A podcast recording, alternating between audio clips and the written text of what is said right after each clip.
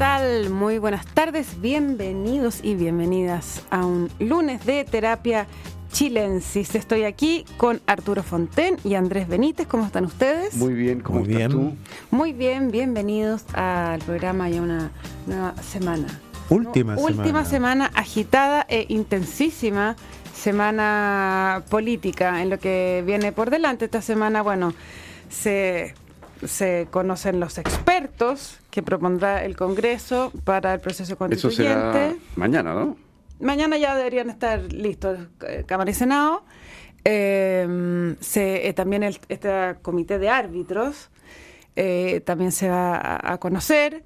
Se va a terminar de cerrar las negociaciones entre las distintas coaliciones para ver si van en una lista única o en dos listas, que ha sido lo que tiene eh, preocupado y con los nervios tomados, sobre todo al socialismo democrático y a prueba Me ha, me ha gustado los nombres que han salido porque... No nombres para los expertos, para los candidatos, para No, no, no, de las listas, porque eh, Telier dijo esta semana, este fin de semana, que está la lista Sokimich, Claro. en alusión a la lista del socialismo democrático, en respuesta a lo que había dicho Girardi. Girardi, que era la lista de los indultos. Sí, sí. Yo encuentro que está, la imaginación está jugando eh, y eso tiene bastante complicado a la ministra toda leía que está tratando de que sea una lista, ¿no? Tratando de que sea una lista, de todas maneras la, la moneda está bastante jugada por eso, salvo el PP. Ella está contra eh, su partido, que es el PPD, que estaba determinado a ir en dos listas. Por eso mismo que Gerardi dijo la lista de los indultos, como para decir,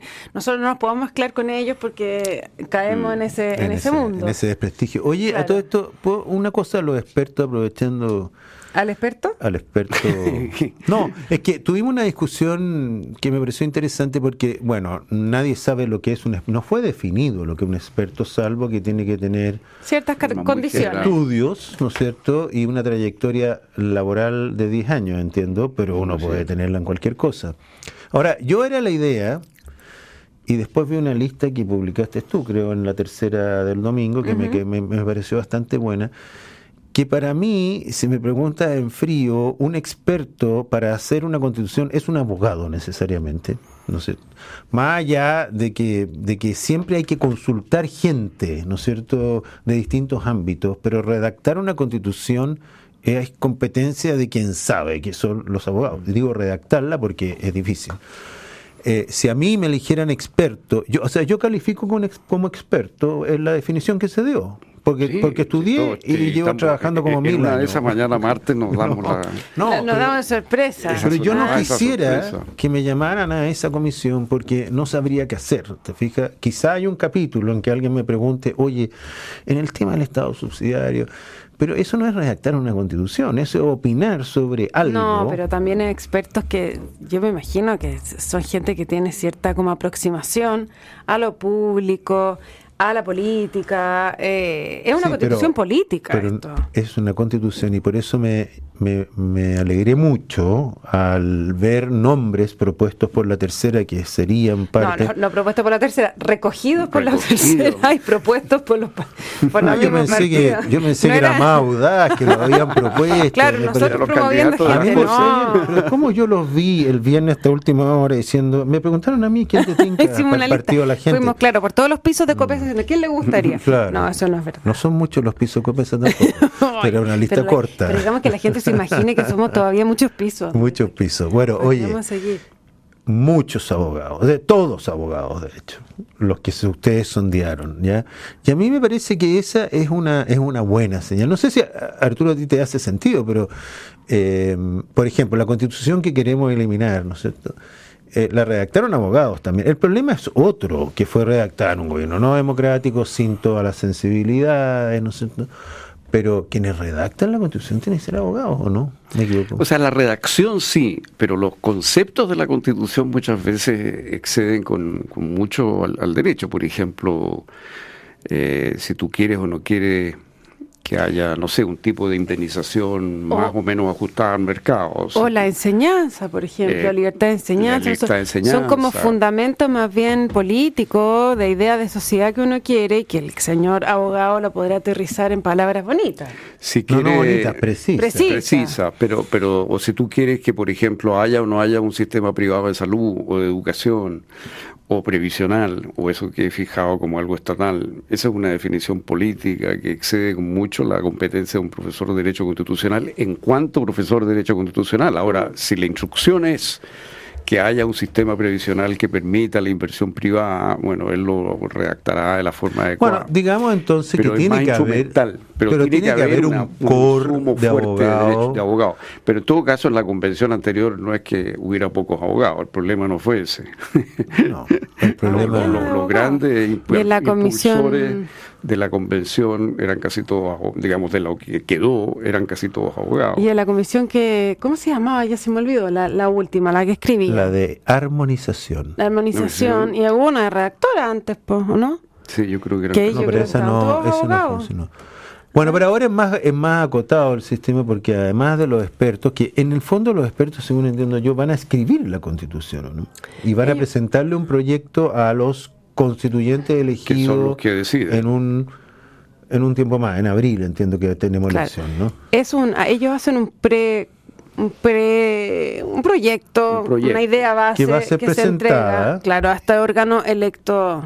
Y además hay 100%. otro que tú mencionaste que también están Sí, pues los árbitros, pero tienen otro nombre, ahora ya se me olvidó cuál es. pero hay como Pero otra gente que como que cuida ciertos acuerdos abogados. básicos. Son las que, que van a, en el fondo, resguardar que se eh, cumplan dentro de esta discusión las bases constitucionales que fueron acordadas hace ya un tiempo entre las distintas fuerzas políticas. Eso fue lo que más rápido salió. Exacto, y ahí sí me parece que deben ser todos profesores de Derecho Constitucional o, digamos, gente con formación jurídica, porque eh, ese sí es una labor eh, más bien de, de- de juicio, ¿no? De, de- jurídica, ¿no es cierto? ¿Se enmarca o no este artículo dentro de las bases acordadas?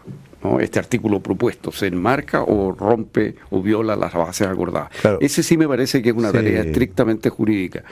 Por La lo otra me tanto- parece un poco más más mixta, pero, pero por lo tanto, mirando afuera, este es un encargo más acotado a los constituyentes, ¿no? O sea, para Que el primero, que el primero, que era Sí, totalmente abierto. Eh, aquí hay órganos que van a estar vigilando, que porque entiendo, José, que los expertos van a participar de las comisiones. con derecho a voz. Cuando Con derecho a haya, voz. cuando haya en el fondo un disenso Respecto al texto que ellos presentaron, ¿no es cierto? Eh, no, no, no solo respecto al texto que ellos presentaron, sino cuando no haya acuerdo, eh, me acuerdo, creo que era por dos tercios, ya no me acuerdo los acuerdos. A ver, si, si, si hay, hay una regla especial ahí, pero en todo caso ellos participan desde el punto de vista de que tienen derecho a voz en, las discusiones, eso es lo primero. Y luego, en caso de que haya desacu- desacuerdo eh, y el desacuerdo no sea de dos tercios, Sí, eh, hay una comisión mixta. se hace una mixta y en esa mixta ahí tendrían voto. Bueno, yo en la, Claro, yo en la lista mixta, ellos- ellos que reportó la tercera, eh, con gran, gran eh, esfuerzo, ¿no es cierto? Y, eh, eh, me pareció que también había una, una buena noticia, que no están ni los expresidentes, ni operadores políticos, que fue algo que advirtió el presidente Lago, ¿no? Ojalá no sean operadores. Una cosa distinta es que hayan Ex políticos. ex políticos que tengan experiencia en las comisiones de constitución, pero operadores políticos que son los tipos que aparecen en todas partes, en cualquier comisión, en cualquier oportunidad, creo que eso no debiera, no debiera ser. Vamos, bueno, vamos a ver a cuánto la chuntaste, pues José, pero esta cuestión. No, son los nombres que están proponiendo los Están partidos que dan tal vuelta. Bueno, y de aquí a mañana ya los vamos a tener. No, los que yo, los que nosotros pusimos domingo Mm. eran los candidatos, no son los expertos. Eran los candidatos. ¿Tan mal estoy yo? Sí. Nosotros hablamos de los No, candidatos. y los candidatos y puro abogado.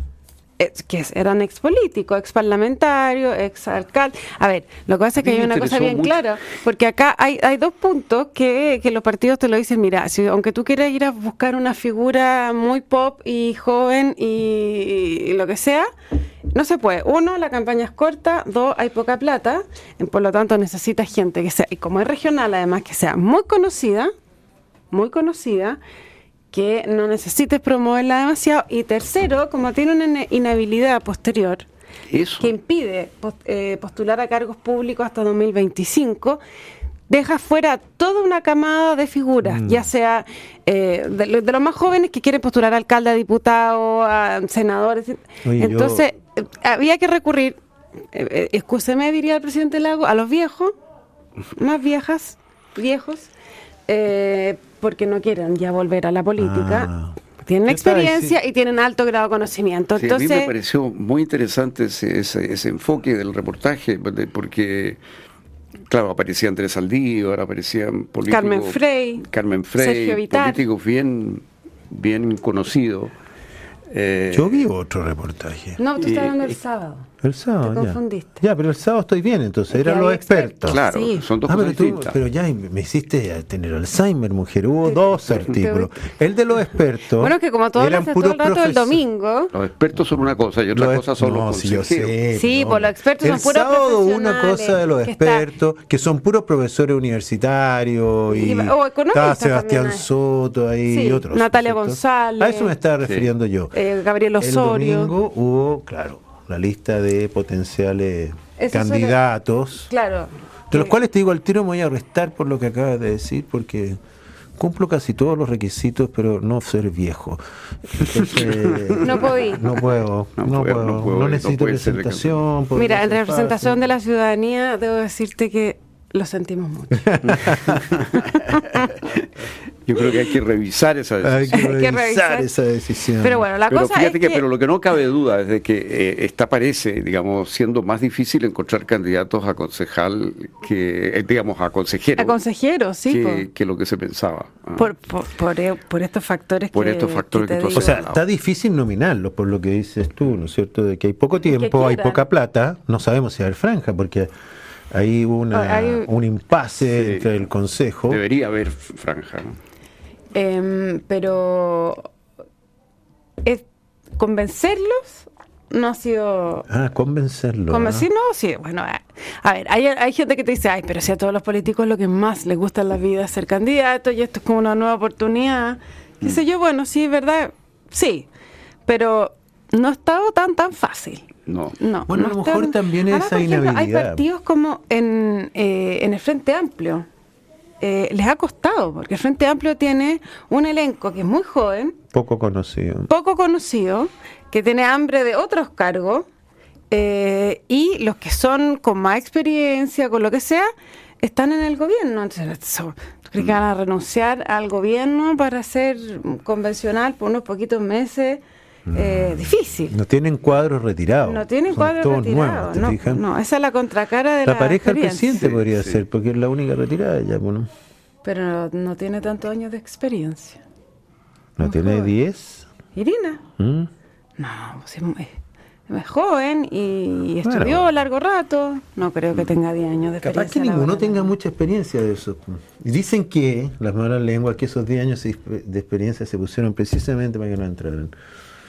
¿Quiénes? Muchos de estos jóvenes que tienen poder pero no tienen experiencia. Diez años de experiencia es harto. Es bastante. Ahora, hablando de eso, ¿eh? de la experiencia y lo, de los diez años y la juventud, eh, hay una, reflexión que yo creo que de alguna manera la hacía la ministra del Interior ayer, Carolina Toá. Eh, no sé si la hacía, pero se traslucía. Mm. Que, que, que efectivamente esta generación que está en el poder se ha ido dando, se ha ido dando cuenta de la necesidad de la experiencia. ¿ah? Eh, a, palo, como sea, a punta de patada, eh, pero, pero sí, yo noto que hay ahí una... Que hay un cambio. Hay un cambio. Fíjate que junto con experiencia, eh, gobernar es muy difícil, pero no en la frase así rimbombante.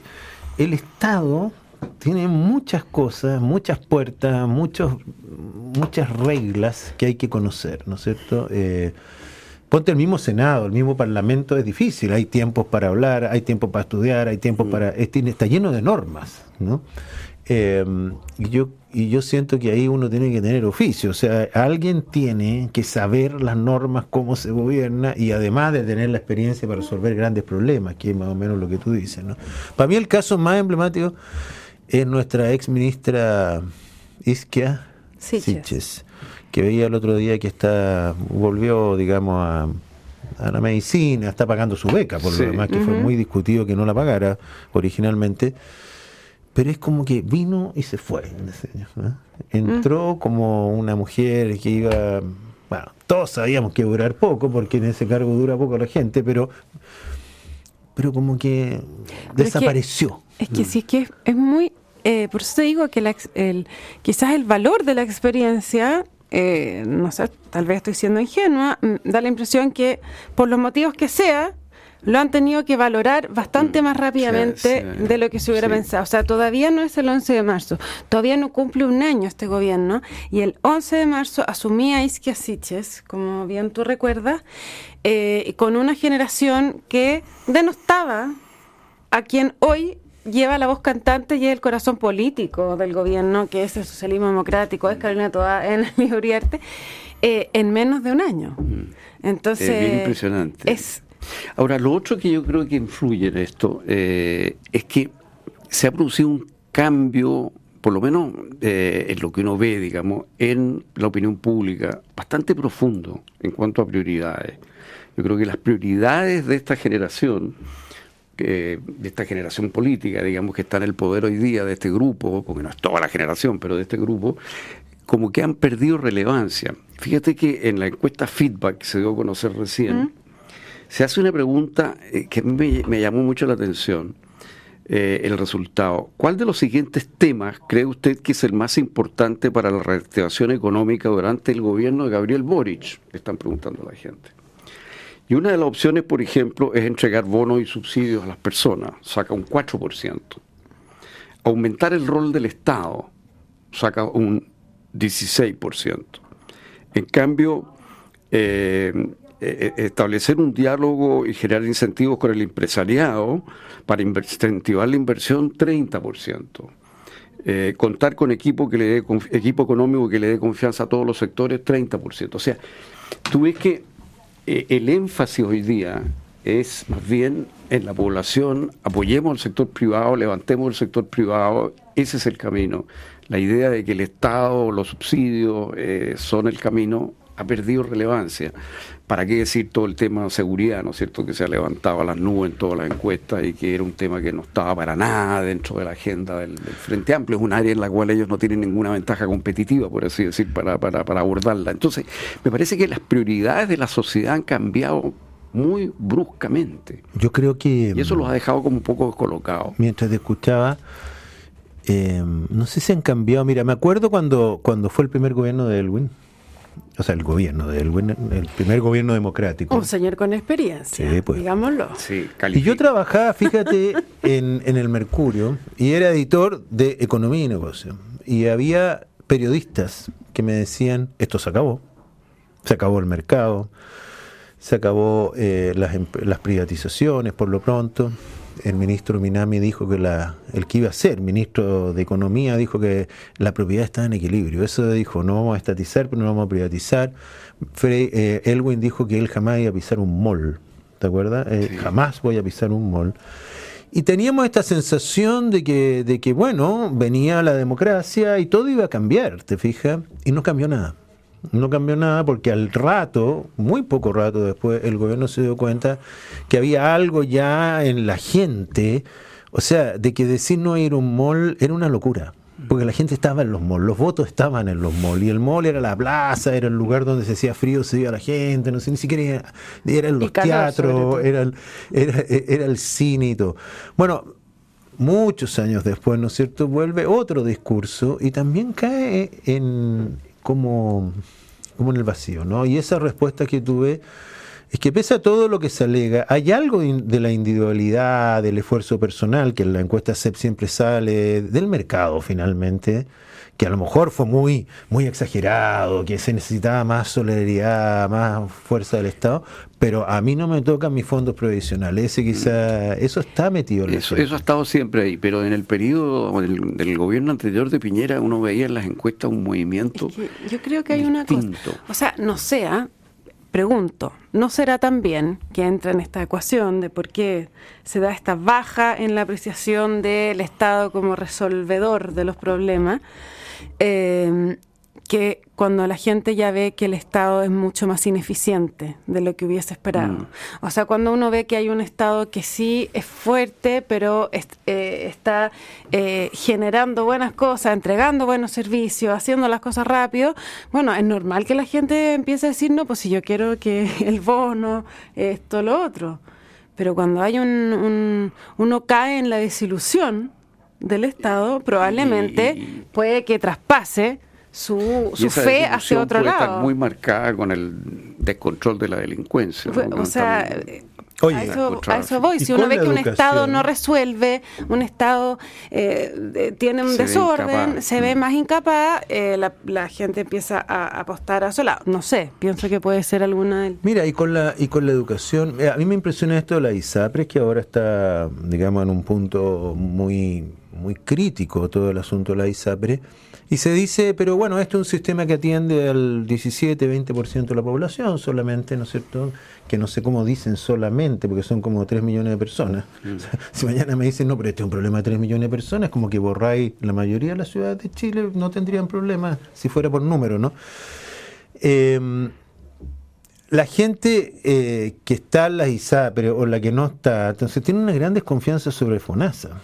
FONASA se atiende mucho en la ISAPRE, gran parte del, rebalse de FONASA va a la ISAPRE, las clínicas viven en torno a la ISAPRE. Entonces, eh, ahí hay un problema mayor y que tiene que ver, como tú dices, con que si este fuera un país que tuviera un sistema de salud pública increíble, este no sería un problema entonces. Capaz que no existiera la ISAPRE.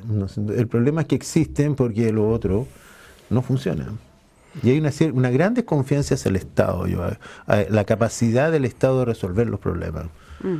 O sea, si fuera competente, me refiero en el sentido de generar una competencia mm. con los privados, eh, probablemente habría una aspiración mayor hoy de, eh, de querer más Estado, más... Eh, pero te fijas, entonces estamos en una situación en la cual como que las ideas del Frente Amplio han perdido popularidad. Pero es que yo creo que efectivamente, bueno, lo decía Carolina todo ayer, decía, ahora tenemos que ver cómo pasamos de la versión original del gobierno, lo dijo mm. así, con todas sus letras, mm. a uno que está compuesto por dos coaliciones bastante equivalentes, decía, en su peso político y electoral. O sea, no se lo mandó a decir con nadie. Estamos ya es el, la agenda de transformadora con que llegó este gobierno eh, ya no fue.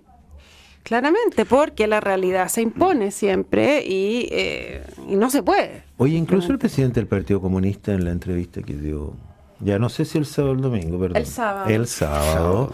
Dijo, empezó a hablar de gestión y, y él reconoció que qué bueno que había entrado gente con experiencia y piensa que es gente que está bastante alejada de él, ¿no es cierto? Pero mm, dijo, bueno, es esperar que esto, esto vaya mejorando, se necesita más experiencia, hay gente adecuada en los cargos ahora, dijo. Entonces también está como reconociendo que, no sé, a puro ímpetu no se avanza, ¿no? No, claro que no. Claro que no. Ahora, ha sido un año duro para el gobierno, muy duro. O, sea, el enero más cruel de todo, un enero cruel.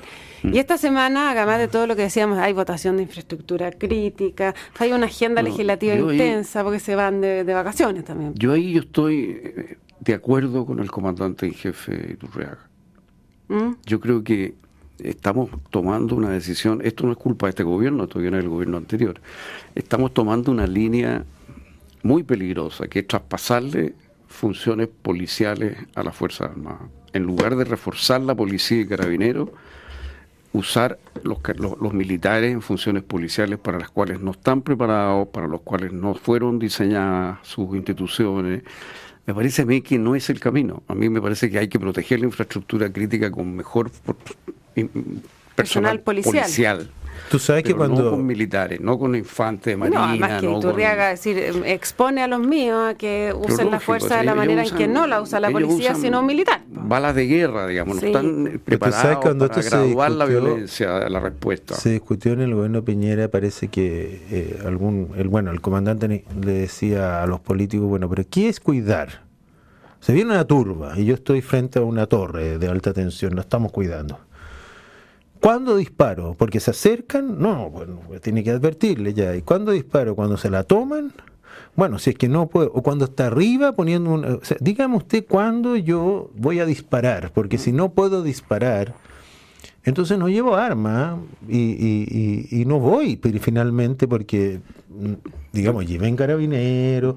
Entonces se arma una, un hilo fino ahí muy delicado. Es muy enredado, yo creo que es muy peligroso esto, fíjate, esto que estamos haciendo. Y en el fondo estamos por no aumentar la dotación policial. Tú ves que todos los alcaldes están pidiendo más policía, Mm. más carabineros. ¿no? Tenemos una falta de dotación O policial. sea, y que han, se ha publicado en la tercera que se han disminuido el contingente policial en todas las comunas. ¿no? Todo- Así es. Impresionante. No sé si en todas, pero en, Pero en la mayoría de las comunas hay menos carabineros Hay que menos lo que había el año pasado. Si también el incentivo para ser carabinero es Claro, cero. sí, Bueno, fue, fue- hoy día un poco más porque subió la apreciación de carabineros respecto Sí, pero después del momento dado. estallido era como salir arrancando.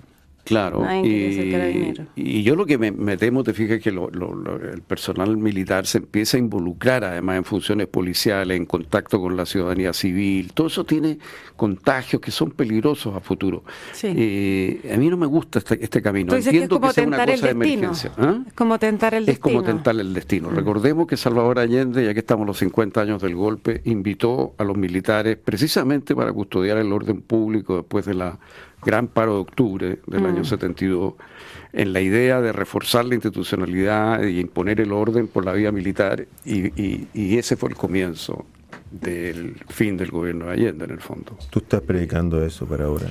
¿no? No, pero digo que No. no, estoy estoy, riesgo- es riesgoso implicar a los militares Sí, los en militares, funciones de, de Como policiales. dice, eh, pastelero a de sus pasteles, militar a sus cuarteles. Ah, no conocía No, eso. es que lo acabo de inventar. Ah, pero te Soy un salió genio. súper bien. Una genia. Yo que tú no Vamos a- invento nada más, jubilo en este ¿Listo? minuto. Bueno, tenemos dejamos. que conversar entonces, porque mi jubilación tiene que ver contigo. Oye, la jubilación de la de José es cara. Es cara. Ya. Andrés Benítez, hasta aquí nomás te vamos a cortar el micrófono porque si no vas a seguir contando infidencias. Muchas gracias por esta conversación. Sí, pues bueno, nos veremos. Hay, hay lunes hay programa, ¿no? Porque es como 31, pero no Pero, sé. pero sí, yo creo que sí. Lo hablaremos Vamos, con sí, los el jefes. lunes, sí, porque no ha terminado el mes, así No, que vamos, 30. vamos a estar el lunes 30. Y Arturo. Fonten, también un muchas placer, gracias. a ti te veo mañana. Les cuento que la transformación digital de tu negocio nunca estuvo en mejores manos. En Sonda trabajan para que disfrutes tu vida innovando y desarrollando soluciones tecnológicas que mejoran y agilizan tus operaciones. Con nosotros hoy, Sonda Make It Easy. No se vayan de Radio Duna porque a continuación información privilegiada al cierre y luego sintonía crónica Epitafios junto a Bárbara Espejo y Rodrigo Santamaría. Que estén todos y todas muy bien y nos encontramos mañana con más terapia. Buenas noches. Buenas noches. noches.